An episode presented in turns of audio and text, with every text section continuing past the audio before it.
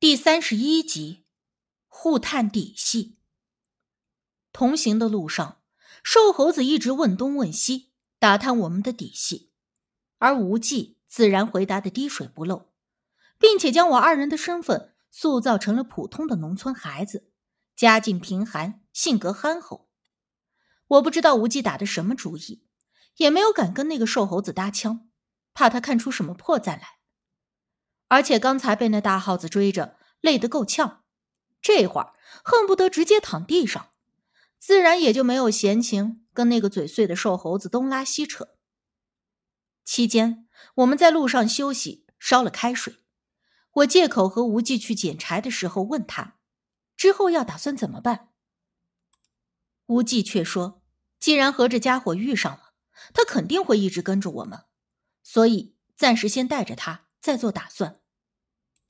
毕竟他手里有枪，如果在不明底细的情况下就撕破脸，对我们来讲是百害而无一利。至于我们来此的目的，依旧按照原计划进行，在附近查找一番。反正那个瘦猴子也不认得路，他如果有什么疑问，就说我们是在找草药。我向来也都听他的。闻言，便点了点头，没再说什么。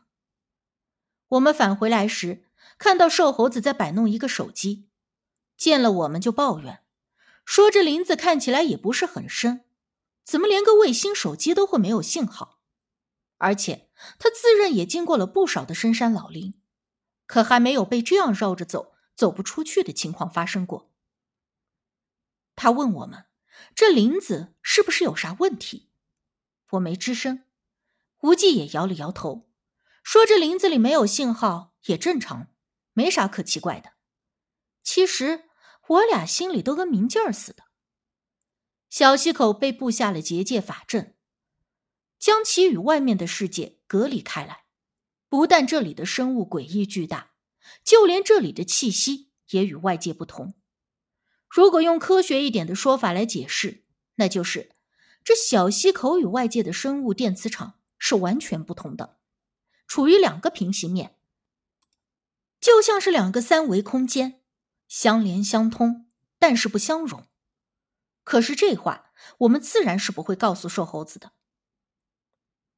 小哥啊，你家妹子咋这一路上都不说话？身体不舒服还是咋的？瘦猴子时不时就用眼神打量我，好奇的问无忌。无忌笑了一下，说道：“哦，他那是累了，没啥事儿的。”瘦猴子闻言，又看着我，点了点头，似乎有点若有所思的模样。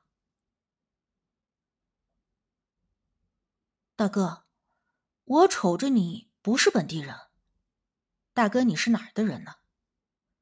等待烧水的期间，无忌闲聊一般的问瘦猴子。哈哈，我呀，我也是东北的，咱也算半个老乡。我就听人说这附近的山货多，所以来瞅瞅，碰碰运气。没成想就迷在这林子里了，还好遇上了你们兄妹俩。哎，你们俩常来这林子呀？瘦猴子笑呵呵的回说道：“即便刚才我和无忌没有看到他举着枪追大耗子的事儿。”对于他的这番说辞，也不敢尽信。我瞅着他那尖嘴猴腮儿的样，就不像是个说话靠谱的。我们这是第二次来，就碰碰运气，但什么也没找着。今天再找一圈，就准备回村了。无忌扒拉了一下柴火，火烧得更旺了一些。瘦猴子生怕我们不带着他离开，忙不迭的点头应承。说跟着我们一起找，然后明天一起出林子。他说啊，人多了也有个照应。毕竟这林子这么深，难免有个野兽什么的。无忌浅笑了一下，点了点头，也没说啥。我瞅了那瘦猴子一眼，心说这货编个瞎话都不带打草稿的，想什么说什么，顺嘴就来，而且。显然，他也没有完全的相信我和无忌的身份，不然也不会时不时的用话来试探我们的底细。只不过在这老山林子里，又是农村乡下，看我俩年纪不大，又折腾的灰头土脸的，估摸着也没把我俩太当回事儿，半信半疑的，真就以为我俩就是农村里的傻丫头、憨小子而已。因为无忌需要勘察一下附近的地脉走向，以此寻找方位，但是又不能让瘦猴子看到，便借口去附近看看有没有草药。瘦猴子有心想跟着一起，但无忌又说不放心我一个人留在这里，所以请瘦猴子保护我。看得出来，他虽然有些犹豫，但也还是答应了，只是叮嘱无忌别走得太远了，快点回来。我心想，他可能是见我留在这里，无忌也不会扔了他直接走掉就是。无忌给我使了个眼色。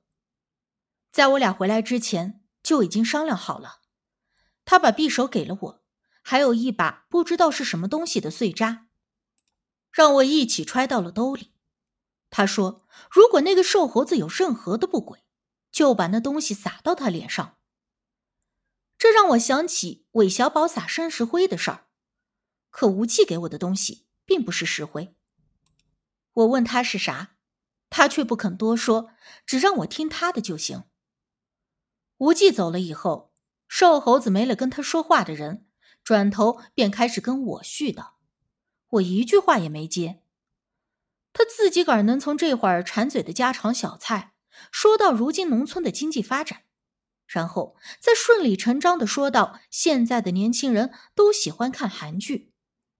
村二里有个张寡妇，无儿无女，独身一人，四十多岁的年纪，人长得也算是好看。但一直没有人敢娶她，并不是嫌弃她丧夫，而是那张寡妇一张嘴能从太阳升起说到月上中天都不用歇口气儿的。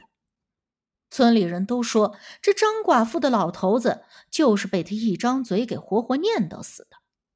这会儿我听着瘦猴子唠叨了半天，感觉耳朵都起茧子了，更怕无忌再不回来，我就会被他给活活的念叨死。我说：“小妹啊，你兄妹俩胆儿挺大的呀，没个老人跟着，就敢自个儿往林子里头闯呢。”瘦猴子边说边看着我，我没应声，也没抬头，将装傻充愣进行到底。默了一会儿，瘦猴子又问我：“哎，小妹儿，这林子里都有啥猎物？你兄妹俩见着没？”我心知他在无忌那儿没套到话，这会儿就把主意打到了我的身上，也明白他想问的是啥，我还是没有应声。哎呀，老妹儿啊，你看这哥呢也不是个坏人，这不就待着没事儿，搁这闲唠嗑吗？你咋总也不吱声呢？瘦猴子见我一直不搭腔，有点不耐烦的搓了一把自个儿的后脑勺。俺不知道啥猎物，俺和俺哥也是第二次进入这林子，药材都没瞅见呢，哪顾得上看啥猎物？我也不耐烦的白了他一眼。瘦猴子吧嗒吧嗒嘴，犹豫了一下，又问道：“那你们村老人就没说过？”这林子里有啥？我最讨厌有人对我问问题，问个没完没了。当下也就没有再给他什么好脸色。你到底要问啥？磨磨唧唧的，有完没完啊？瘦猴子愣了一下，没成想我会发火。他眨巴眨巴眼睛，反而咧嘴嘿嘿一笑：“你瞅你这小妹儿，脾气咋这么大呢？”哥不就跟你闲聊两句吗？你刚才不都问了我哥一遍了，这会儿还问，咋的？你是记性不好还是咋的？我这会儿是当真有点生气了。一则是累了好几天，本来就烦躁，瘦猴子一张嘴叨叨个没完没了，更加让我心烦不已。甚至都有直接上去想赏他两大耳刮子的冲动。得得得，哎呦，老哥，我不问了还不行吗？小妹儿，哎，别生气啊，别生气。瘦猴子还用得着我吗？也不知道他是真不生气，还是故意的压着火。总之呢，是舔着笑脸给我赔不是。我瞅着烧开的水已经稍微的凉了一些，就灌进水壶里路上用。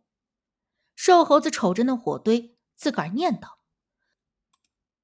要是有点啥山货烤烤就好了。”也不知道刚才那玩意儿能不能吃。啥玩意儿能不能吃啊？我明知故问。啊，哎，没啥，就是刚才看到个死物。哎呀，估摸着都烂了，应该吃不了。瘦猴子意识到说漏了嘴，胡乱的搪塞道：“我瞅了他一眼，还是没有当场的揭穿他。